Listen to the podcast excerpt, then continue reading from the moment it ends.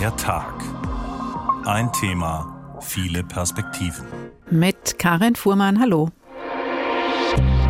Also ich habe nichts bekommen, ich bin nicht gewarnt. In der fünfköpfigen Familie haben nur zwei Handys äh, ein, eine Nachricht bekommen. Zell bedeutet einfach Zelle und Broadcast Übertragung. Bei mir persönlich ging leider nichts auf dem Handy und das ist auch einigen Hessen so ergangen, darunter auch Feuerwehrmänner aus dem Kreis Darmstadt-Dieburg. Mit Zell Broadcast werden Nachrichten an die Endgeräte aller Menschen übertragen. Da sitzt man vor dem Radio und hört es und trotzdem erschreckt man sich zu Tode, als das Ding losgeht. Ähm, die Sirene hat bei uns erst 16 Minuten nach elf äh, angefangen zu heulen. Tja, so lief der Warntag. Bei manchen hat es geklappt mit dem Warnen, bei anderen nicht. So ein Test macht genau deswegen Sinn, um herauszufinden, ob wirklich alle Menschen in einem Katastrophenfall rechtzeitig gewarnt werden können, egal ob Unwetter, Stromausfall oder Terrorgefahr. Aber selbst wenn das Warnsystem heute besser funktioniert hat als am Warntag 2020 oder bei der Flut im Ahrtal 2021, sind wir dafür gerüstet, mit so einem Alarm umzugehen? Haben Sie genug Vorräte in der Wohnung, die wichtigsten Papiere griffbereit und den sicheren Schutzkeller schon ausgemacht?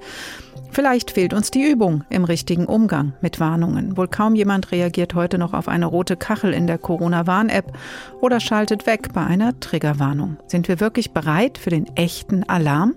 Das fragen wir heute unter dem Titel Achtung Warntag. Teile dieser Sendung können Sie verunsichern. Bevor wir diesen Fragen nachgehen, wollen wir doch wissen, wie erfolgreich ist er denn eigentlich gelaufen, der heutige Warntag. 2020 war der Warntag selbst eine Katastrophe und 2021 hat die Warnung vor der Flut im Ahrtal und in Nordrhein-Westfalen auch nicht funktioniert, mit katastrophalen Folgen. Jetzt also ein neues Warnsystem für den Warntag heute. Tobias Lübben hat sich angeschaut, wie es funktioniert hat. Punkt 11 Uhr, U-Bahnhof Konstablerwache in Frankfurt am S-Bahnsteig Richtung Flughafen. Die Videowände am Bahnsteig blenden einen Hinweis ein. Probewarnung, bundesweit, es besteht keine Gefahr. Die wenigsten beachten das, aber manche zücken plötzlich ihr Handy, so wie dieser Mann. Also das war ja die Probe, hat gut geklappt anscheinend. Andere melden Fehlanzeige. Ich habe nichts gekriegt, genau. Also noch ausbaufähig, sagen wir mal. Der eine gewarnt, der andere nicht. Ein durchwachsenes Bild. Gefühlt sind die in der Mehrheit, die keine Warnmeldung bekommen haben. Viele Nutzerinnen und Nutzer haben dem HR berichtet, ihr Handy sei stumm geblieben. Und vielerorts waren auch keine Sirenen zu hören, denn viele Städte und Kreise haben sie nach dem Kalten Krieg abgebaut. Anders im Kreis Darmstadt-Dieburg. Dort gibt es nach wie vor flächendeckend Sirenen, viele noch analog. In der Leitstelle in Dieburg werden sie ab 11 Uhr angestellt, sagt Leitstellenleiter Matthias Mauerhardt und das ist richtig Arbeit. Ja, der Aufwand äh, besteht darin, dass wir, wie bei uns jetzt in unseren 76 Stadt- und Ortsteilen im Landkreis, äh, entsprechend einzelne sogenannte Alarmierungsschleifen haben, Rufkombinationen haben, die teilweise einzeln ausgelöst werden müssen. Das heißt, wir werden äh, nicht alle Sirenen im Landkreis äh, zu gleicher Zeit äh, zum Anlaufen bringen, sondern mit einem entsprechenden zeitlichen Verzug. Elf Minuten dauert es, bis die letzte Sirene im Kreis läuft. Überall ertönt der an- und abschwellende Alarmton. So ist es auch in der Kasseler Fußgängerzone. Allerdings ist der Warnton recht leise und im Gedudel der Weihnachtsmarktstände für manche schwer zu vernehmen. Haben Sie den Warnton denn gerade gehört? Ich habe keinen Warnton gehört. Nichts gehört? Ist doch jetzt noch nicht. So. Nee, ich habe keinen gehört. Andere wiederum nehmen den Ton wahr, aber auch weil sie schon vorab vom bundesweiten Probealarm gehört hatten. Ja, ich habe es ja gehört, ich habe das mitgekriegt. Das ist wichtig, dass der Alarm jetzt mal den Leuten in den Köpfen kommt auch, dass die da wissen, wenn was ist, es ist was passiert oder könnte was passieren. Finde ich gut. Gerade wir alten Leute, damit wir schnell aus dem Haus kommen, wenn irgendwas sein sollte oder sonst irgendwas. Ne? Offenbar, das ist der Eindruck von der Kasseler Fußgängerzone, hat die gar nicht mal so laute Sirene deutlich mehr Menschen erreicht als die Handywarnung mit dem neuen System Cell Broadcast. Gerade ältere Handys haben die Warnbotschaft oft nicht empfangen. Verlässlicher waren da schon Warn-Apps wie Hessenwarn oder Movas, die allerdings längst nicht alle auf ihrem Handy installiert haben. Und selbst dann kamen die Warnmeldungen vereinzelt mit großer Verspätung oder gar nicht. Das Bundesamt für Bevölkerungsschutz und Katastrophenhilfe bezeichnet den Warntag in einer ersten Reaktion dennoch als Erfolg, kann aber noch keine genaue Bilanz vorlegen. Eine kurze erste Rückschau auf den Verlauf des Warntages in Hessen von Tobias Lübben. Die endgültige Auswertung wird noch eine Weile dauern. So ist er gelaufen, der Warntag 2022 mit neuer Technologie, unter anderem mit dem Cell Broadcast System, Cell wie Zelle, Broadcast Übertragung. Also wer sich im Bereich einer Mobilfunkzelle befindet, bekommt eine Nachricht an sein mobiles Endgerät, so der Plan. Professor Michelle Knott ist Politikwissenschaftlerin an der TU Darmstadt und stellvertretende Direktorin beim Löwe-Zentrum Emergent City, das mit Warnsystemen befasst ist. Guten Tag, Frau Knott. Ja, guten Tag. Wie zufrieden sind Sie denn mit dem Verlauf dieses Tages? Ja, das war ein bisschen durchwachsen. Also mein Telefon hat leider auch nicht gewarnt. Oh. Das scheint wohl so, ja, das war jetzt ungünstig. Ähm, das scheint wohl so gewesen zu sein, dass vor allem Telekom-Kunden Probleme hatten, beziehungsweise die Telekom Probleme hatte als Mobilfunknetzbetreiber, weil die sind ja zuständig, quasi Cell Broadcast an die Kunden zu bringen. Und äh, andere hatten wohl weniger Probleme, aber die Telekom-Handys blieben stumm. Mhm. Das heißt, da muss schon mal nachgebessert werden oder haben Sie noch andere Punkte, wo Sie sagen, das sind unsere Aufgaben in Zukunft? Ja, genau. Also da muss nachgebessert werden. Ähm, die beiden Warn-Apps, um die es ja immer geht, Nina und Katwan, war ein bisschen spät und teilweise auch nur nach der Öffnung der App, was natürlich etwas ungünstig ist, weil man ja nicht weiß, dass es eine Warnung gibt. Ähm, das hat auch nicht ganz so funktioniert, aber war schon mal besser als 2020. Ich glaube, Rundfunk und Medien waren sehr gut. Wir haben es ja eben im Beitrag ähm, auch schon gehört, die äh, Bahnhöfe haben zumindest die größeren wohl auch gut gewarnt. Sirenen ähm, haben auch funktioniert. Da muss man jetzt ein bisschen sagen, wenn es heißt ja nicht in allen Städten, äh, die Städte konnten und die äh, Kreise und kreisfreien Städte konnten selber entscheiden, ob sie mitmachen. Also es kann durchaus sein, dass eine gar nicht mitgemacht hat, weil sie entweder gar keine Sirene hat oder sie weiß, es funktioniert oder aus irgendwelchen anderen mhm. Gründen. Mhm. Aber das zumindest habe ich beobachtet hier, das war ganz gut. Mhm. Aber es ist etwas besser gelaufen als 2020. Würden Sie sagen, das lag am Cell Broadcast System, auch wenn es noch ein bisschen ausbaufähig ist? Ja, ich denke äh, schon, dass es daran lag und natürlich, dass man auch gelernt hat aus 2020. Ne? Also Erfolg muss man ja immer ein bisschen vorsichtig sein, wie man das definiert. Ist Erfolg, wenn es gleich auf Anhieb klappt oder ist Erfolg eben auch, dass man weiß, was nicht klappt? Und ähm, von daher ist so ein Warntag, auch wenn es nicht geklappt hat, natürlich ein Erfolg in dem Sinne, dass man weiß jetzt, woran es liegen kann und dass die Leute auch darauf aufmerksam werden. Aber es muss noch nachgesteuert werden. Dieses Cell-Broadcast-System ist ja gar nicht ähm, jetzt erst frisch erfunden worden, sondern auch in Deutschland schon länger bekannt. Warum wurde das denn jetzt erst überhaupt ausprobiert? Ja, also wir diskutieren in Deutschland eigentlich seit 2001 schon drüber, ähm, haben dann aber die ganze Zeit darauf gebaut, dass wir ein modulares Warnsystem, dieses MOVAS, was eben auch erwähnt wurde, worden ist, haben. Also Bund, Länder, Kommunen können quasi Warnungen schicken über Rundfunk, Fernsehsender und die beiden Warn-Apps. Und dabei hat man es eigentlich gelassen. Man hat also auch nicht reagiert, als 2018 die EU-Kommission eine Richtlinie rausgegeben hat, dass man eigentlich eigentlich Cell Broadcast oder ein ähnliches System anwenden soll. Da hat man auch gesagt, nein, man kann aber auch ähnliche äh, Dinge machen und wir machen eben die beiden Warn-Apps, ähm, bis man dann eben 2020 schon mal darauf aufmerksam wurde, dass das nicht so geklappt hat. Und dann ganz entscheidend war das Versagen, das hatten Sie auch anmoderiert, 2021 im Ahrtal, mhm. wo ähm, Nina gar nicht funktioniert hat und Katwan statt einer Warnung eine Information rausgegeben hat. Und da guckt man natürlich nicht drauf. Mhm. Und das war war so der entscheidende Wendepunkt. Jetzt ist ja ein funktionierendes Warnsystem, also muss noch nachgesteuert werden, ja, aber wenn das dann mal funktioniert, zentral für die Bewältigung einer Katastrophe, dann muss ja aber weiter gehandelt werden. Jetzt wussten wir alle, das ist ein Probealarm, also weggedrückt, weitergemacht. So soll es ja im echten Fall nicht sein. Welche Verantwortung hat denn dann danach die Politik, die Verwaltung oder vielleicht auch jeder und jede Einzelne, wenn es ein echter Alarm ist und eine wirkliche Katastrophe droht? Ja, da müssen wir sogar noch einen ganz kleinen Schritt vorher ansetzen. Also wenn so eine Katastrophe kommt, gibt es so verschiedene Phasen. Also das erste ist, die, die die erste Reaktion drauf. Da brauchen wir das Warnsystem auf jeden Fall. Dann so die Bewältigungsphase, dann wieder die Recovery-Phase, also da wird wieder aufgebaut und dann äh, bereitet man sich auf die nächste Katastrophe vor. Aber damit man mit der Warnung die erste ähm, Reaktion überhaupt hat, muss die Politik schon reagieren. Also die reagiert nicht danach, sondern das ist so, dass Nehmen wir mal an, es ist ein Start, Starkregenereignis. Der Deutsche Wetterdienst sagt Vorsicht, ne, da kommt viel runter. Dann geht das an die Politik und die muss im Grunde genommen entscheiden. Ja, und wenn die nicht sagen, jetzt müssen wir warnen, äh, dann kommt auch schon die Warnung nicht. Also da ist es schon mal schwierig. Wenn die Warnung dann da ist, ähm, dann muss man eigentlich als Bürger auch wissen, was man zu tun hat. Und da liegt so ein bisschen das Problem. Die Städte haben sehr wenig mit den Bürgern zusammengeübt. Die üben immer mit den Feuerwehren und THW übt. Aber die Bürger sind sehr selten wirklich aktiv mit einbezogen, ähm, um zu wissen, was dann passieren muss.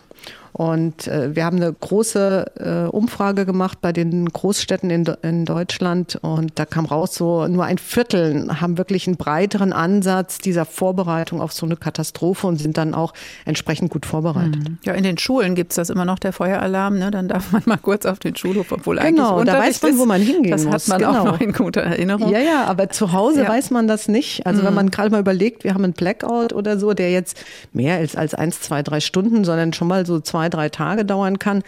Da gibt es äh, Plätze, wo man hingehen kann. Äh, Wenn es Winter ist, gibt es auch äh, eingerichtete Wärme, Wärmestuben. Dann, das weiß man aber meistens gar Hm. nicht. Darum kümmern Sie sich ja auch, ähm, Löwe Zentrum Emergency City, dessen stellvertretende Direktorin Sie sind. Sie forschen seit 2020 an resilienten digitalen Infrastrukturen, die also Katastrophen standhalten. Und dazu gehört natürlich Verkehr, Energie, Gesundheitsstrukturen eben und auch das, was Sie ansprachen, ein möglicher Stromausfall. Worauf kommt es denn dann an? Ja, wir haben ein ganz breites Spektrum. Wir sind ungefähr 90 WissenschaftlerInnen, die hier forschen. Wir haben ein breites Spektrum, der, die sehr viele Anwendungen, aber eben auch diese Kommunikation mit Bevölkerung, Städte und so weiter im Fokus haben. Ähm, wir haben, um mal ein paar Beispiele zu nennen, wir haben ähm, eine Forschung über Rettungsroboter, die bei der Lagebilderfassung und Suchen nach vermissten Personen helfen. Lagebilderfassung ist ganz zentral. Da hatten wir ein, ein Riesenproblem im Ahrtal dass also über Stunden und Tage hinweg nicht ganz klar war, wie die Lage ist. Da haben wir eben ähm, geforscht und haben auch gute ähm, Ideen da umgesetzt. Wir haben mit spezieller Hard- und Software ausgerüstete Drohnen wir haben ein lokales Mobilfunknetz, ähm, das auch in Notfällen äh, funktioniert. Wir haben Lösungen, dass Handys quasi, wenn sie mit der App ausgestattet sind, eigenständig Nachrichten weiterschicken können, auch wenn das Mobilfunknetz eben eingebrochen ist und Mhm. äh, kein Mast mehr sendet. Und solche kleineren Dinge, äh, die ganz gut eigentlich helfen können, eine Situation wie im Ahrtal besser zu bewältigen. Vielleicht auch ganz bis viele Mosaiksteine. Zu, ja, auch zu großen Strukturen, also wer wie, wann, mit wem sofort und wie kommuniziert. Genau, das ist eben so ein bisschen mein Bereich. Ich bin ja die Politikwissenschaftlerin in dem ganzen System, nicht die Informatikerin. Wir haben uns angeguckt, was denn alles schiefgelaufen ist im Ahrtal und wo im Grunde genommen die Koordination nicht funktioniert hat. Und wir haben ja mehrere Beteiligte, wenn so eine große Katastrophe äh, passiert. Wir haben politisch Verantwortliche, die entscheiden müssen. Wir haben den Katastrophenschutzstab, wir haben den Verwaltungsstab und diese drei müssen miteinander gut kommunizieren können und gut koordinieren können, was sie da tun, Mhm. um eben genau klar zu machen, welche Einsatzkräfte wohin kommen, wie ist das mit Spontanhelfern, die auch ähm, helfen wollen, aber auch koordiniert werden müssen, damit die sich nicht gegenseitig behindern. Und da ist noch viel ausbaufähig, sage ich mal. Ein gutes Warnsystem ist eben nur eine Komponente bei der Katastrophenbewältigung. Über das, was dann noch passieren muss, forscht unter anderem Professor Michelle Knott, Politikwissenschaftlerin an der TU Darmstadt und stellvertretende Direktorin beim Löwe-Zentrum Emergency City. Dankeschön. Sie hören der Tag. Achtung, Warntag. Teile dieser Sendung könnten Sie verunsichern. Das Handy brummt, die Sirene heult und das könnte je nach Katastrophenalarm bedeuten, das Haus verlassen und so schnell wie möglich weg. Anders klingt der Ruf der Sirenen der weiblichen Fabelwesen in der Odyssee von Homer. Die Sirenen locken und zwar so verlockend, dass es nahezu unmöglich ist, diesem Ruf zu widerstehen. Und sie selbst sind es, die eine Gefahr darstellen. Denn sie locken an die Küste ihrer Insel, an der schon viele Schiffe zerschellt sind. So warnt die göttliche Zauberin Kirke Odysseus, bevor er mit seinem Schiff ablegt. Aus Neugier will er an der Insel vorbeisegeln. Und sie trat in die Mitte, die hehre Göttin, und sagte, Vernimm nun, Odysseus, was ich dir sagen will. Erstlich erreichet dein Schiff die Sirenen. Diese bezaubern alle sterblichen Menschen. Wer ihre Wohnung berühret, welcher mit törichtem Herzen hinanfährt und der Sirenen Stimme lauscht, dem wird zu Hause nimmer die Gattin und unmündige Kinder mit freudigem Gruße begegnen, denn es bezaubert ihn der helle Gesang der Sirenen, die auf der Wiese sitzen, von aufgehäuftem Gebeine modernder Menschen umringt und ausgetrockneten Häuten. Aber du steuere vorbei und verklebe die Ohren der Freunde mit dem geschmolzenen Wachse der Honigscheiben, dass niemand von den andern sie höre. Doch willst du selber sie hören, siehe, dann binde man dich mit Händen und Füßen im Schiffe aufrecht stehend am Maste mit fest umschlungenen Seilen dass du den holden Gesang der zwo Sirenen vernehmest. Flehst du die Freunde nun an und befiehlst die Seile zu lösen, eilend fessle man dich mit mehreren Banden noch stärker. Die Sirenenstrategie ist klar. Wie Odysseus dem Ruf der Sirenen dann widerstehen will, hören wir später. Heute heulten wieder die modernen Sirenen am Warntag, aber nicht nur die Sirenen haben geheult. Erstmals wurde dieser bundesweite Probealarm heute in Deutschland unter anderem mit dem Cell Broadcast System durchgeführt. Handys brummten und leuchteten auf. Das klang jetzt nach was ganz besonders Fortschrittlichem. Interessant ist allerdings, wie wir eben gehört haben, dass auch in Deutschland dieses System schon seit 2001 bekannt ist als adäquates Mittel zur flächendeckenden Warnung. Es kam nur bisher nie zum Einsatz. In anderen Ländern wird dieses System schon längst eingesetzt, sind solche Warnungen schon lange erprobt, andere arbeiten noch traditioneller als Deutschland. Wir haben unsere Korrespondenten und Korrespondentinnen in Polen, Italien und in den USA gebeten, uns zu erzählen, wie bei ihnen gewarnt wird und wie der Katastrophenschutz dort auch vorsorgend funktioniert. RCB. Die drei Buchstaben stehen in Polen für Frühwarnungen im Katastrophenfall. Wetterereignisse, Chemieunfälle und Großbrände. Es meldet sich das RCB, Rządowe Centrum Bezpieczeństwa, das Sicherheitszentrum der Regierung. In der Regel per SMS. Denn Polen setzt schon lange auf das sogenannte Cell Broadcasting System. Im Ernstfall wird eine Warnung an die Handynetzprovider übermittelt, die sie dann versenden. Die Nachricht geht pauschal an jedes eingeschaltete Mobiltelefon in Reichweite des jeweiligen Funkmastes. Bei lokalen Ereignissen also auch nur an die Telefone, die sich in der Gegend befinden. Anonym. Das System erfasst nicht, wer die Nachricht erhält. Daneben kann das RCB auch per Großleinwand, Lautsprecherdurchsage oder per Sirene warnen. Die Lautsprechersysteme sind aber, ähnlich wie in Deutschland, nur für den tatsächlichen Katastrophenfall gedacht. Und sie sind meist sehr alt. Um Pleiten wie beim deutschen Warntag vor zwei Jahren zu verhindern, werden sie deshalb regelmäßig getestet. Und zwar auch zu nationalen Gedenktagen. So heulen die Sirenen beispielsweise am 1. August, dem Jahrestag des Warschauer Aufstands, wenn ohnehin das ganze Land für eine Minute stillsteht. Aus Warschau, Martin Adam. Italien setzt bei Warnungen weitgehend auf den traditionellen Weg. Über Radio und Fernsehen erfahren die Menschen, ob Gefahren drohen, heftiger Sturm oder Überschwemmungen, eine Giftwolke oder auch ein Erdbeben. Zusätzlich warnen die Behörden auch über ihre Twitter- und Facebook-Accounts. Warnungen über Sirenen dagegen gibt es in Italien nicht. Eine Ausnahme ist die Insel Stromboli, die ein Sirenensystem hat, das warnt, wenn der Vulkan der Insel mal wieder aktiv wird. Die andere Ausnahme ist Südtirol. In der deutschsprachigen Provinz wird, ähnlich wie in Deutschland, bei Gefahren über für alle hörbare Sirenen gewarnt. Mit Hochdruck arbeitet Italien derzeit daran, sein Warnsystem zu modernisieren. Tests mit Warnungen per SMS seien auf der Zielgraben, heißt es vom nationalen Zivilschutz. Möglicherweise im Laufe des kommenden Jahres kann das SMS-System in Betrieb gehen.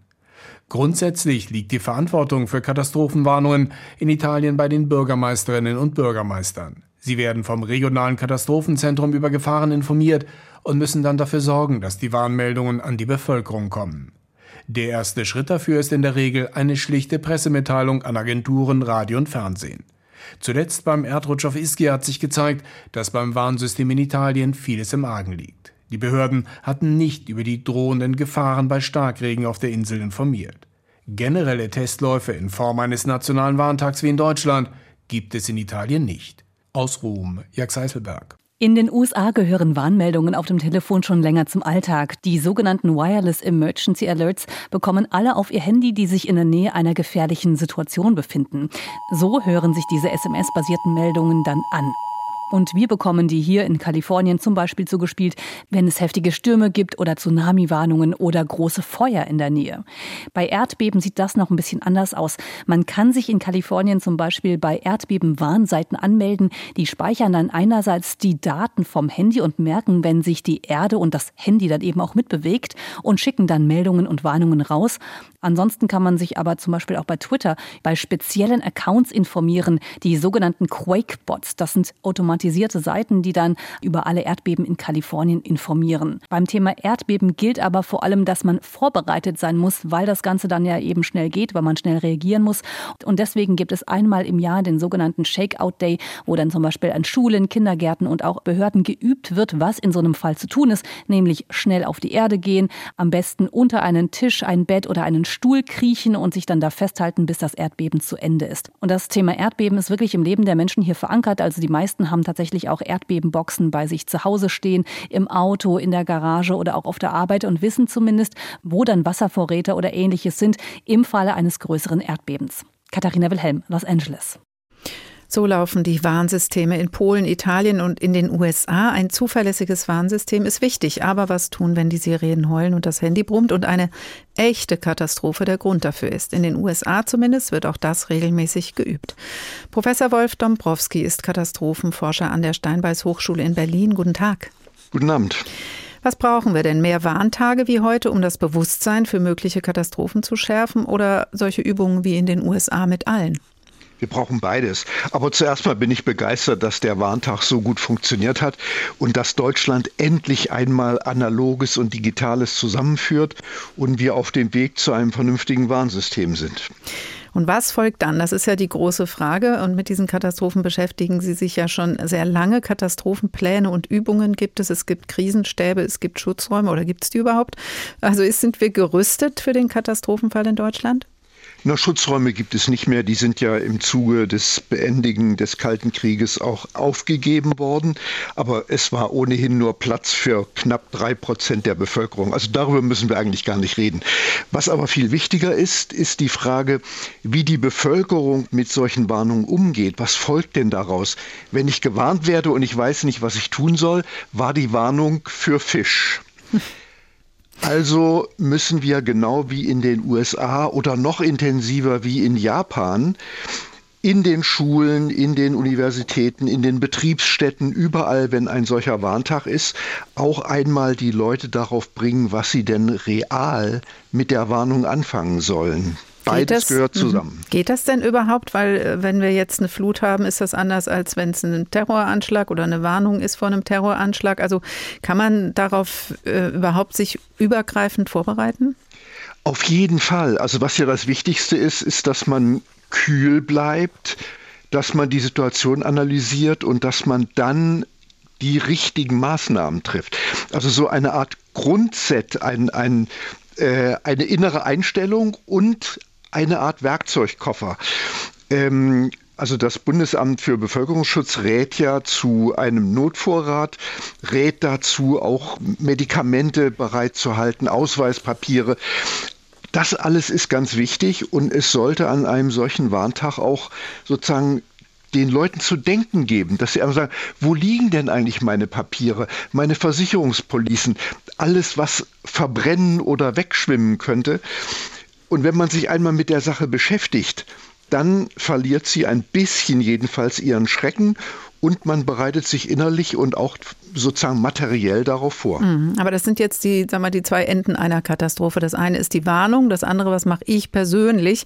Und dazwischen gibt es ja auch noch Strukturen oder sollte es geben, die für das Management solcher Katastrophen zuständig sind. Brauchen, brauchen wir auch da Katastrophenschutzübungen für alle Gewerke, die dann einfach auch in der Folge einer Warnung gefordert sind? Unbedingt. Das ist eines der sozusagen erschreckendsten Ergebnisse unserer Forschung. Äh, sehr häufig werden Übungen als Alibi inszeniert oder als Beschaffungsübung nach dem Motto, wir brauchen eine Drehleiter, also machen wir die Übung so, dass dabei rauskommt, es fehlt eine Drehleiter. Das übt aber nicht. Und äh, aber die, die A-Flut hat deutlich gezeigt, dass unsere Krisenstäbe nichts taugen. Die Leute sind nicht geschult, sie haben keine Befehlsform, sie wissen nicht, wie sie sozusagen solche Schäden managen. Es sind Laien. Und aus dem Grund wäre es dringend nötig, dass die endlich mal alle nach Aweiler gehen und äh, Führung Führungslehrgänge belegen und stabsmäßig jedes Jahr üben. Mhm. Ist, gilt das auch für die Landräte und Landrätinnen, die ja formell den Katastrophenschutz leiten? Haben die die ausreichende Kompetenz, um die richtigen Entscheidungen nee, zu treffen? Leider nicht. Es gibt einige, die sind sehr gut, aber es gibt auch so viel Flachpfeifen, dass einem die Tränen kommen. Äh, es ist eben immer schöner, wenn man einen Kindergarten einweihen kann und die Leute klatschen und sagen, der tut was für uns, als wenn er sich hinstellt und sagt, lasst uns mal auf Katastrophe und Krieg vorbereiten. Das hört niemand gern. Also machen Sie es auch nicht und dieses Verdrängen in der Amtsverantwortung führt dann dazu, dass sie hinterher keine Ahnung haben. Und das finde ich sträflich. Mhm, das heißt aber, also wenn Sie sagen, die machen nur das, was Ihnen Wähler und Wählerinnen bringt, ist ja ein harter Vorwurf. Sie haben aber auch gesagt, wir Menschen, also Bürger, Bevölkerung sind überhaupt nicht genug sensibilisiert dafür. Hat das alles also gar keinen Sinn, da jetzt irgendwie an den Start zu gehen? Kriegen wir das überhaupt hin vor diesem Hintergrund? Naja, wir sind ja sozusagen in einer Weltregion, in der wirklich wenig äh, passiert ist. Und das hat uns ein bisschen darin bewogen, ähm, auch zu sagen, ist ja nicht nötig. Und jetzt sehen wir auch vor allen Dingen durch den Ukraine-Krieg, dass äh, der Schrecken auch ganz schnell ganz nahe kommen kann. Und ich glaube, dass das auf allen Führungsebenen zu einem Umdenken führt. Und deswegen bin ich einigermaßen optimistisch. Also der, der Warntag ist ein hm. guter Schuss. Ja. Hm, das ist ein, eine Chance, dass man jetzt ins Nachdenken kommt und dann auch ins Warnen und ins Üben. Interessant, Sie sind Katastrophenforscher, besitzen aber selbst kein Handy. Ist das ein bisschen eine Kapitulation? Das nützt dann auch nichts mehr? Die, die Wahrheit ist, dass ich natürlich eins habe, aber ich rücke es nicht ah, mehr raus. Deswegen haben Sie uns die Nummer nicht gegeben. Professor Wolf. Das, ich möchte nicht, dass sozusagen ich ständig an diesem Gerät hängen muss. Furchtbar. Ja, dann wüssten wir, hätten wir das jetzt auch geklärt. Professor Wolf Dombrowski, Katastrophenforscher an der Steinbeis Hochschule Berlin. Vielen Dank. Sie hören der Tag. Achtung, Warntag. Teile dieser Sendung könnten Sie verunsichern. Erstmal verunsichert es natürlich, wenn die Sirene heult. Verunsichernd auf ganz andere Art und Weise klingen die Sirenen in der Odyssee von Homer, denn ihr Ruf ist nicht warnend, sondern gefährlich bezaubernd. Deswegen empfahl die göttliche Zauberin Kirke Vorsorgemaßnahmen, damit die Begegnung mit den Sirenen nicht zu einer Katastrophe wird. Und die hohe Göttin verließ mich. Aber ich eilte zum Schiff und ermahnete meine Gefährten. Erst befiehlt uns die Göttin der zauberischen Sirenen süße Stimme zu meiden und ihre blumige Wiese. Mir erlaubt sie allein, den Gesang zu hören. Doch bindet ihr mich fest, damit ich kein Glied zu regen vermöge, aufrecht stehend am Maste mit fest umschlungenen Seilen. Fleh ich aber euch an und befehle, die Seile zu lösen, eilend fesselt mich dann mit mehreren Banden noch stärker. Also verkündet ich jetzo den Freunden unser Verhängnis. Und wie geflügelt entschwebte, vom freundlichen Winde getrieben, unser gerüstetes Schiff zu der Insel der beiden Sirenen – Plötzlich ruhte der Wind. Von heiterer Bläue des Himmels glänzte die stille See. Meine Gefährten gingen und falteten eilig die Segel, legten sie nieder im Schiff und setzten sich hin an die Ruder. Ich aber schnitt mit dem Schwert aus der großen Scheibe des Wachses kleine Kugeln, knetete sie mit nervichten Händen. Hierauf ging ich umher und verklebte die Ohren der Freunde. Jene banden mich jetzo an Händen und Füßen im Schiffe, aufrecht stehender Maste mit fest umschlungenen Seilen, setzten sich dann und schlugen die graue Woge mit Rudern.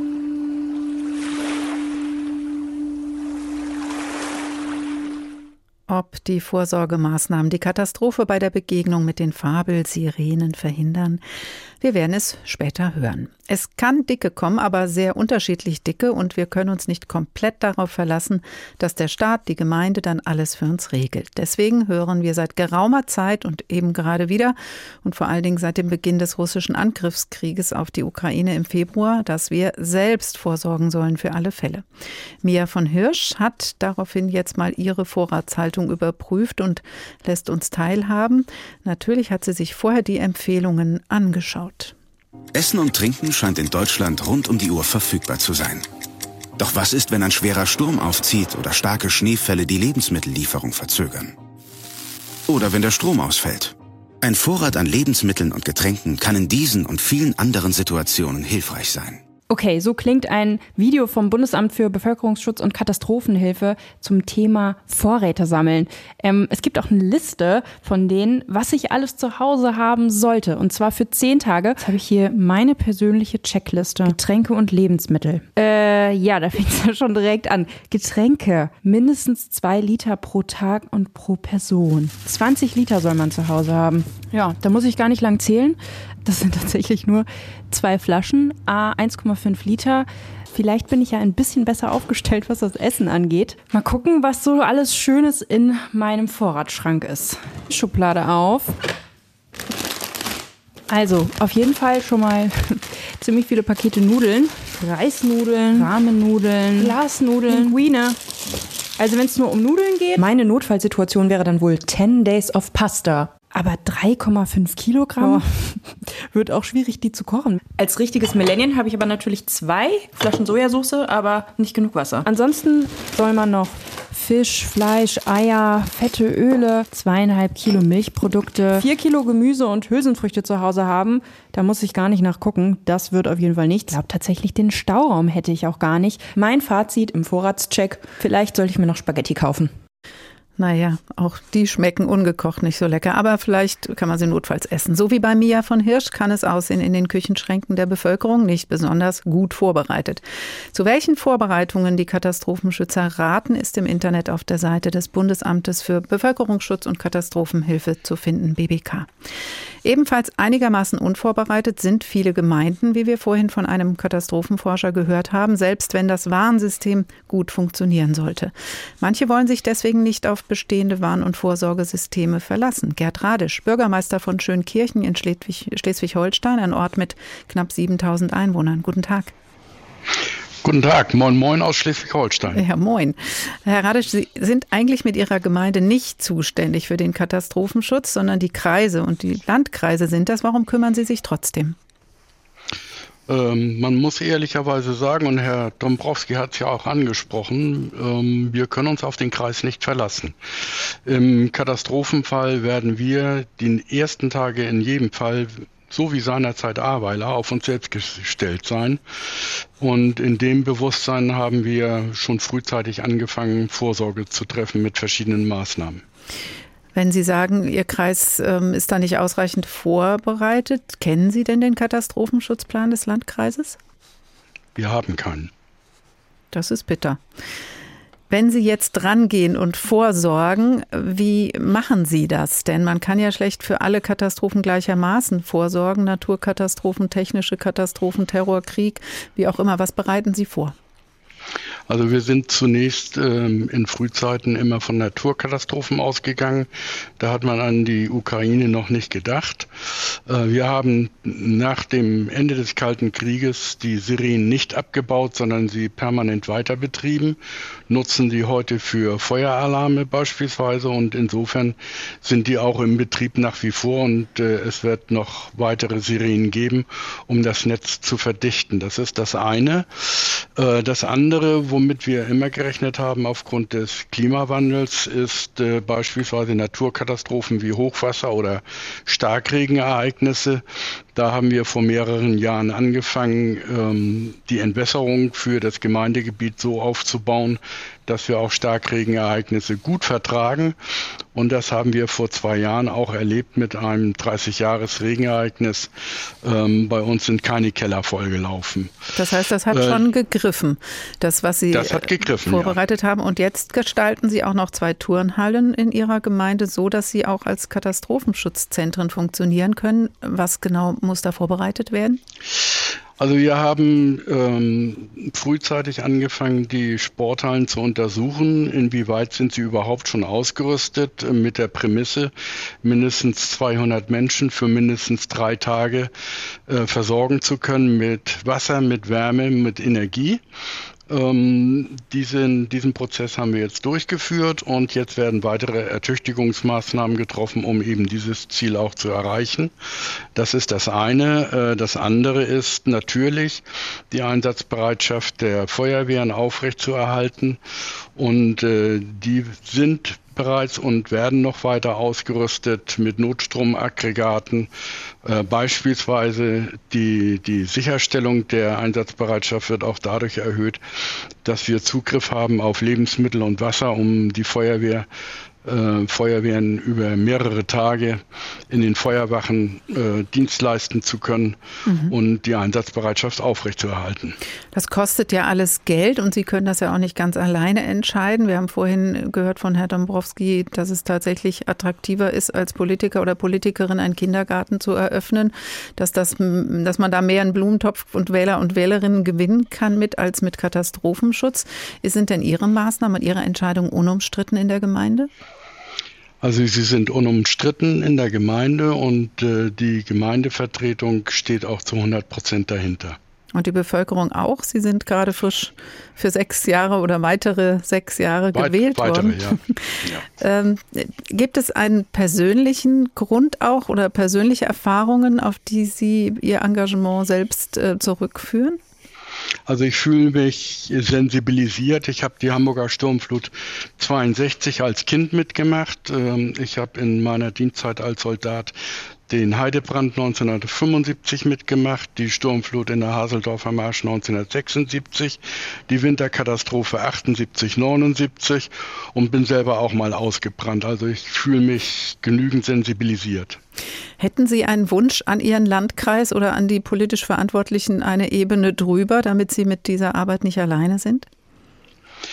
Ja, der Wunsch wäre tatsächlich, dass der Kreis äh, zwar nicht nur behauptet, er wäre zuständig für den Katastrophenfall, sondern sich ernsthaft mit dem Thema beschäftigt und Maßnahmen ergreift, ähm, die in Zukunft wirklich uns auch ein gewisses Gefühl der Sicherheit und der Geborgenheit geben, dass wenn äh, der Katastrophenfall austritt, auftritt, gehen wir mal von Naturkatastrophen aus, dass wir dann auch wissen, wir können uns auf den Kreis und auf dessen Hilfe verlassen.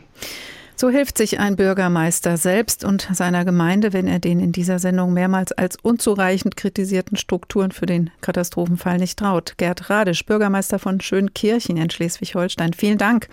Und ich drücke die Daumen, dass Sie gut gerüstet sind und die Katastrophe trotzdem nicht kommt. Sie hören der Tag. Achtung, Warntag. Teile dieser Sendung könnten Sie verunsichern. Noch einmal führt uns Homer zu Sirenen mit anderer Bedeutung. Diese fabelhaften Sirenen sorgen nicht fürs schnelle schnelle Wegrennen vor einer Gefahr, sondern verführen, locken an mit tödlichen Folgen. Odysseus hat sich auf Anraten der hohen Göttin gut gerüstet, um unbeschadet die Insel der Sirenen zu passieren. Die Ohren seiner Schiffsleute sind verschlossen, sodass sie den Ruf der Sirenen nicht hören können. Er selbst will hören, aber trotzdem widerstehen und ist deswegen am Mast festgebunden.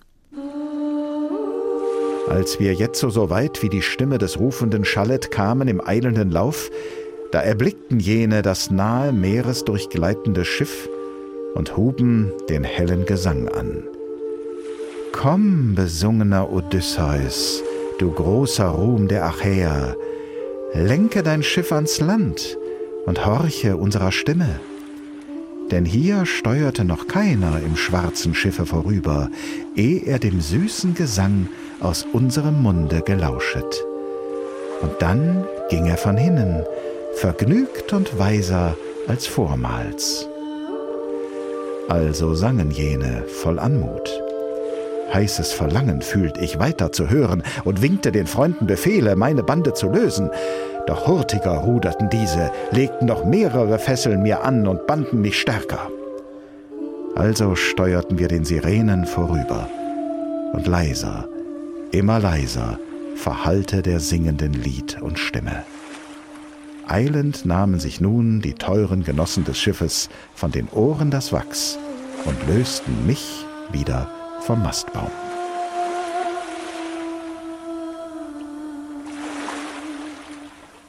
Geschafft. Wer gut vorbereitet ist, kann der Katastrophe entgehen. So klappt es jedenfalls in der Odyssee von Homer, auch wenn in diesem Fall die Sirenen selbst die Gefahr und nicht die Warnung bedeuten. Wenn heute Sirenen geheult und Handys vibriert und aufgeleuchtet haben, dann sollte das ein Test sein, um im Ernstfall mit so einer Warnung die Menschen vor einer Gefahr zu schützen. So funktionieren Warnungen nun mal. Die Warnung vor dem Hunde wie das Warnschild vor einem Abgrund. In einem wahren Fall sind sich Experten allerdings nicht einig, ob vielleicht die Warnung wirklich vor Gefahren schützt oder unter Umständen auch selbst eine Gefahr bedeuten kann. Es gibt viele davon in der unendlichen Netzwelt.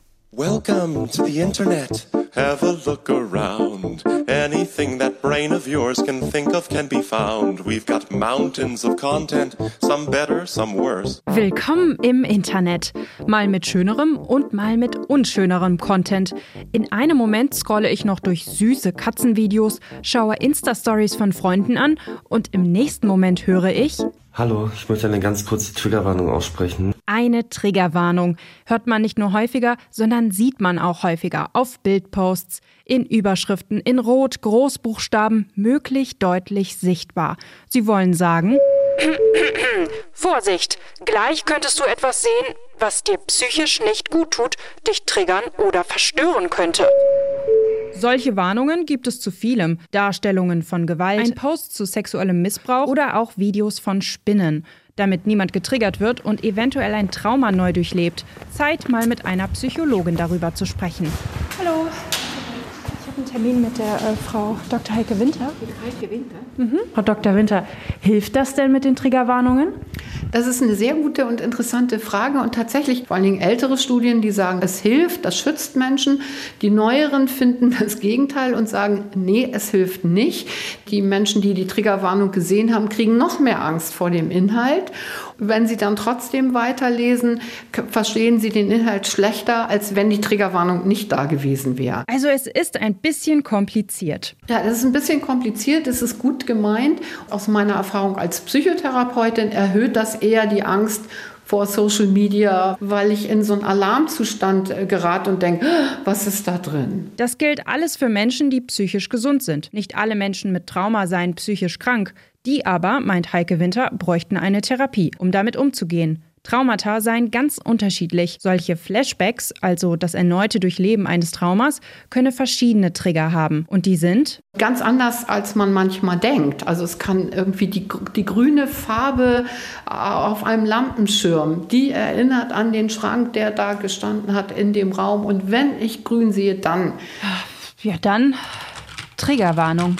Grüner Lampenschirm. Nee, vor allem warnen geht eben nicht, sagt Heike Winter. Wie machen wir es eigentlich im hessischen Rundfunk? Das Schöne ist, da geht es nur ein paar Treppenstufen nach oben zu den Kolleginnen von Social Media. Und zu Corinna Klingler. Sie ist für den Instagram-Account der Hessenschau zuständig. Einer Seite mit Nachrichten rund um Hessen. Wir machen uns eben bewusst, dass Menschen quasi völlig ohne Vorwarnung auf unsere Inhalte stoßen. Und in einzelnen wenigen Fällen sagen wir dann auch, okay, hier ähm, setzen wir jetzt so einen Hinweis und sagen, hey, in diesem Beitrag geht es jetzt zum Beispiel um Depressionen. Ja? Wenn du das jetzt vielleicht als belastend empfindest, ähm, dann konsumier diesen Beitrag vielleicht nicht. Corinna Klingler und ihr Team bekommen von den Nutzerinnen und Nutzern Feedback durch Kommentare und Nachrichten. Auch dazu, ob sie solche Hinweise einsetzen oder eben nicht. Also ich habe das Gefühl, dass das inzwischen total gelernt ist bei vielen Nutzerinnen und Nutzern und es gibt auch welche, die dann wirklich uns gezielt schreiben, warum habt ihr das bei diesem Thema jetzt nicht gemacht?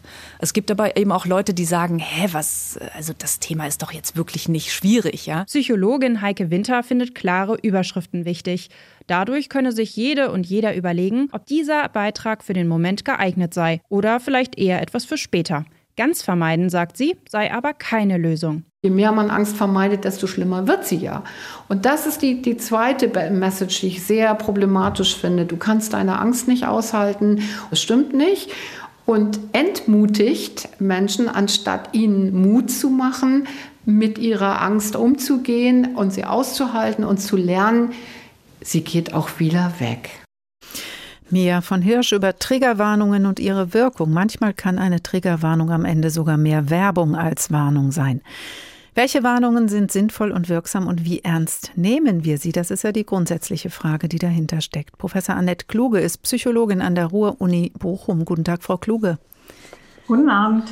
Die Warnung vor dem Hunde- oder Rauchen gefährdet Ihre Gesundheit. Reagieren wir unterschiedlich je nach Art der Warnung und der Unmittelbarkeit der Gefahr? Ja, so kann man das sagen. Also es hat natürlich auch was mit der Lerngeschichte zu tun. Also auch Hunde nehme ich ja natürlich unmittelbar als bedrohlich wahr, wenn die mich anknurren oder aggressiv anbellen. Damit habe ich vielleicht unmittelbar Erfahrungen, äh, ja, die sich auch direkt sozusagen vor meinem Auge abspielen. Wenn ich zum Beispiel vor dem Rauchen warne, ist das etwas, was ich nicht unmittelbar erfahre. Also die Zigarette knurrt leider nicht. genau. Also auch die Zigarette ist, also verursacht mir unmittelbar auch keine Schmerzen, sondern ist ja eigentlich ein schönes Erlebnis bei den meisten Rauchern. Also das so zu verknüpfen und das auf Jahre hinaus zu denken, ist für uns Menschen sehr anspruchsvoll. Und hat das vielleicht auch mit Erfahrungen zu tun? Also wenn ich eben jetzt schon mal mit einem Hund was erlebt habe, dann werde ich natürlich das Schild anders lesen, als wenn ich Hunde eigentlich mag. Ja, auf alle Fälle. Also ich denke, wir kennen auch vielleicht Geschichten aus der unmittelbaren Umgebung, wo jemand berichtet hat, äh, wir alle kennen das vielleicht auch von einem Waldspaziergang, wo schon Menschen vielleicht von vornherein sagen, der tut nichts, vor dem Hintergrund, dass man so denkt, naja, Menschen können davor auch äh, Respekt oder Achtung haben. Also insofern ist die unmittelbare Lernerfahrung dort sehr wichtig. Jetzt gibt es ja auch manche Warnungen, die sind sehr umständlich. Zum Beispiel die Beipackzettel bei Medikamenten sind oft lang und kompliziert, warnen vor Wechselwirkung mit anderen Medikamenten, falscher Einnahme, Nebenwirkung. Da ist es ja relativ leicht, den Zettel einfach wegzuschmeißen, weil es eh zu umständlich und zu schwer verständlich ist. Also keine gute Art zu warnen? Wir haben natürlich bestimmte Regularien und gesetzliche Vorschriften. Also äh, jemand, der ein Medikament herstellt, muss auch über in Studien gezeigte Nebenwirkungen informieren. Das ist ja eine gesetzliche Pflicht. Also viel von dem hat was zum Beispiel auch in anderen Bereichen mit Produktsicherheit zu tun. Und das wissen wir auch, äh, dass es nicht dafür geschrieben ist, dass ich das jetzt besonders verständlich finde. Und es, es kostet uns natürlich auch Mühe. Also es ist aufwendig zu lesen und wir denken, ja, ja, irgendjemand wird das schon hoffentlich geprüft haben und das ist zertifiziert. Und das ist für mich natürlich auch eine Information, wo ich denke, ich kann das äh, bedenkenlos nutzen. Hm, aber gleichzeitig ist es ja dann schwer so zu begreifen, einer von 1000 hat das und einer von 10.000 dies oder das Jahrhunderthochwasser genau. kommt ja nur einmal im Jahrhundert, dann wann ist das? Das ist was, wo wir, wo wir uns ja ein bisschen schwer tun. Also wir denken doch lieber und ist vielleicht auch gesund so, mich trifft es nicht und äh, Hochwasser kommt auch nicht so bald. Genau so ist es. Also wir versuchen natürlich immer die Information, also erstmal ist ja eine Warnung auch eine Information. Es könnte zu einer größeren Menge Wasser kommen oder es könnte zu starken Winden kommen, äh, die mit einer gewissen Unsicherheit behaftet sind. Also Sie sagen ja nie, morgen wird es in Ihrer Straße zu einer Überflutung kommen, sondern wir reden ja über Wahrscheinlichkeiten. Und Menschen sind unterschiedlich gut, diese Wahrscheinlichkeitsinformationen auch zu verarbeiten und äh, sozusagen in eine konkrete Vorstellung äh, zu übersetzen setzen. Und äh, wir müssen Warnungen vielleicht konkreter für Menschen machen, indem, sie, indem wir das eingrenzen. Oder ich denke schon auch, das, was wir heute erlebt haben, die Idee hinter dem Cell Broadcast ist ja auch, dass wir Personen, die in einem bestimmten Gefahrenbereich sind, ganz spezifisch informieren und nicht alle. Mhm. Aber das, ähm, ich versuche noch mal ein bisschen zu verstehen, auf was trifft das so unsere Gemütslage. Gemeinhin ist ja eben so ein gewisser Optimismus, mich wird es nicht treffen und das kommt auch bestimmt nicht so bald. Und dann gibt es natürlich das andere Extrem, wo wir ja eben auch bei den Triggerwarnungen gesprochen haben, Leute, die mhm. sehr anfällig sind, äh, vielleicht äh, sich Sorgen zu machen, Ängste zu entwickeln und dann äh, am Ende gar nicht mehr aus dem Haus gehen wollen, weil das Leben kann zum Tode führen. Also das, man kann ja nicht ohne Risiken leben. Und wo ist so das gesunde Mittelmaß, mit Warnungen umzugehen, sie nicht zu ignorieren, aber auch nicht verrückt sich machen zu lassen? Das ist natürlich im Prinzip nur auf individueller Ebene zu sagen, weil jeder braucht ja so ein, ich will sagen, so Level of Comfort, also womit fühle ich mich wohl. Und das kann natürlich sein, dass wenn ich in bestimmten Bereichen Expertise habe, nehmen wir mal an, ich, ich möchte in die Berge und ich möchte eine Skitour machen und es gibt eine Lawinenwarnung, aber ich habe vielleicht zusätzliche Informationen, wie ich einschätzen kann, wo denn ein Lawinenabgang ist. Es gibt Apps, die können mir helfen, das einzuschätzen. Und ich habe natürlich selber so eine Kompetenzwahrnehmung, ob ich dieses Risiko einschätzen kann oder nicht. Und je mehr ich diese Kompetenzerleben habe, umso eher würde ich sagen, ich kann mit Risiken umgehen. Äh, andere Menschen, äh, die dann vielleicht auch sagen, ich verstehe gar nicht, was hinter dieser Warnung ist. Ich kann auch nicht sagen, wann die Lawine losgeht oder wann jetzt der Tornado sich bildet oder wann äh, die Wassermasse kommt, ist da natürlich auch erstmal vielleicht vorsichtiger und sagt, ich bin lieber risikoscheu und äh, halte mich an Warnungen. Also einerseits hat das mit Kompetenzerleben zu tun, aber auf der anderen Seite natürlich auch äh, unterscheiden wir uns in unseren ja, persönlichen Präferenzen und, und Neigungen. Es gibt Leute, die sind ängstlicher oder auch vorsichtiger und es gibt Leute, die sind risikobereiter. Mhm. Jetzt haben wir vorhin von Herrn Dombrowski gehört, ähm, für alle Katastrophen gilt es, es ist sinnvoll, den kühlen Kopf zu bewahren. Also mhm. einfach ein bisschen realistisch da dran zu gehen. Kann man sowas auch üben? Also ich denke, so gesunder Menschenverstand ist immer hilfreich. Ähm, ich denke, ja, also durch Gespräche und wenn, und wir suchen natürlich auch in solchen Situationen, sagen wir mal, den Kontakt zu Personen und versuchen unseren eigenen, ich sage jetzt mal vielleicht Angstlevel zu vergleichen. Ja, also ich spreche mit jemandem und versuche herauszufinden, wie jemand anders diese Situation sieht. Also bin ich sozusagen niedriger ängstlich oder vorsichtig und sagt mir jemand, du, da brauchst du jetzt hier äh, nicht so viel Angst entwickeln oder ich habe folgende Erfahrung gemacht also man versucht das auf so einem sozialen Niveau im Prinzip zu vergleichen, um zu sagen, aha, bin ich ängstlicher oder weniger ängstlich als andere. Wenn ich jetzt zum Beispiel mir Hilfe im Netz suche und, und komme da jetzt vielleicht auf, äh, wir hatten ja eben auch Social-Media-Seiten, wo aber auch so Katastrophen hochgeredet werden, dann kriege ich vielleicht auch den Eindruck, oh, ich, ich sehe das viel äh, zu, also ich sollte vielleicht mhm. ängstlicher sein oder ich sollte das ernster nehmen. Ja, da sind wir jetzt auf der Empfängerseite, wenn man das, was Sie jetzt erzählen, einpreist, ähm, wenn man Warnsysteme entwickelt? Was heißt es denn für diese Seite? Also wie kann ich eine Warnung richtig formulieren, damit ich die Leute dazu bringe, auch eben mit diesem kühlen Kopf, aber trotzdem überhaupt auch zu reagieren? Also wir wissen aus vielen Untersuchungen im Bereich von Arbeitsschutz und Arbeitssicherheit, wo wir auch alle in Deutschland äh, viel mit zu tun haben, auch als Arbeitnehmerinnen und Arbeitnehmer, wie gute Warnungen eigentlich gestaltet sein müssten. Also wichtig ist, dass man so drei Schritte beachtet. Das erste ist, dass man konkret auch eine Gefahr benennt. Also nicht nur sagt, es, es könnte zu einer Überflutung kommen, sondern auch sagt, also Wasser kann eindringen in dein Haus oder in den Keller vor Ort. Ort.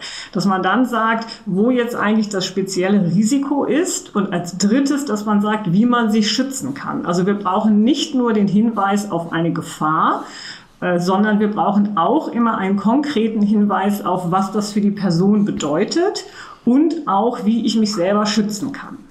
Das ist, finde ich, gerade in der Corona-Zeit auch schon gut umgesetzt worden, dass man immer als letztes sagte, halten Sie Abstand, tragen Sie eine Maske. So, das war klar eine Handlungsaufforderung, die auch simpel formuliert war und leicht verständlich. Mhm. Aber es braucht dieses konkrete, was soll ich tun? Wie wir auf Warnungen reagieren und was das für die bedeutet, die Warnsysteme entwickeln. Professor Annette Kluge, Psychologin an der Ruhr-Uni Bochum. Besten Dank. Und das war der Tag. Sind wir bereit für eine echte Warnung, haben wir gefragt. Der Warntag hat einigermaßen funktioniert, bis die umfassende Bilanz vorliegt. Das dauert noch eine Weile. Noch länger dauert es wohl, bis Deutschland auf eine Katastrophe mit allen Folgen flächendeckend wirklich gut vorbereitet ist. So lange müssen wir uns irgendwie selber helfen. Der Tag, ein Thema, viele Perspektiven. Uns finden Sie als Podcast auf hr2.de oder hrinforadio.de oder in der ARD Audiothek. Dort in der Rubrik Politik und Hintergrund. Dort können Sie übrigens auch den Kanal einfach abonnieren. Abonnieren über hrinforadio.de geht auch bei unserem Newsletter, der Sie informiert und einlädt, sich bei uns einzumischen. Das Tagteam dieser Woche verabschiedet sich Oliver Glab, Stefan Büchler, Lisa Muckelberg. Ich heiße Karin Fuhrmann und wünsche Ihnen noch einen schönen Tag.